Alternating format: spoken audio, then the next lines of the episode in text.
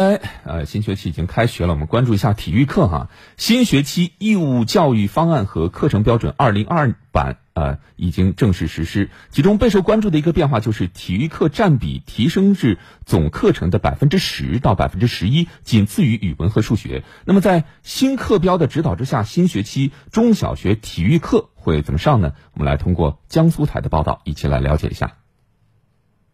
新课标提出要学习专项运动技能。这学期，南京市有府西街小学在课后服务阶段增加了大量体育社团，让孩子有机会学习以往在校外兴趣班才能学到的时尚运动，大大增加孩子在校体育锻炼时间。比如像健身、气功、民族类的体育传统项目，还有我们的竹篮、排球，还有柔道啊等等，都进入到我们的客户服务的社团，让孩子们能够每周有三到四次这样的机会去接触、去学习，满足更多的孩子在校园的体育锻炼的时间能够超过一个小时，甚至达到两个小时，让孩子能够真真切切的在体育运动中感受到他的快乐。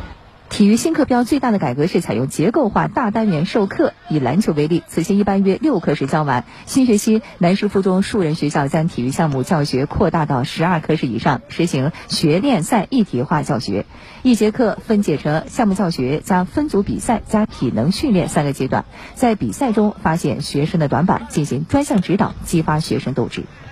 以前在教篮球的时候，连续的一节课、两节课去学习这个胸前传接球。学生是把这个胸前传接球的动作呢掌握得很好，但是好多孩子他不知道在比赛当中如何去运用。进行了大单元教学之后呢，比方说我们在面对对方封堵的时候，你的路线被封堵掉了，那你如何把这个球传出去？也就是说，我们会把动作呃运用到这个实战当中去。老师会教我们更多的实战经验，呃，相对于以前的只教动作，课堂变得有意有意思了很多。在学练赛一体化教学指导下，学校还为面临中考的学生设计专项训练计划。每节课前十分钟进行中考项目考试练习，达标的学生自由选择项目比赛，不达标的继续加深练习。当我完成第一阶段的中考体能后，我就可以和同学们进行我自己喜欢的羽毛球比赛，让体育课变得更加的轻松有趣。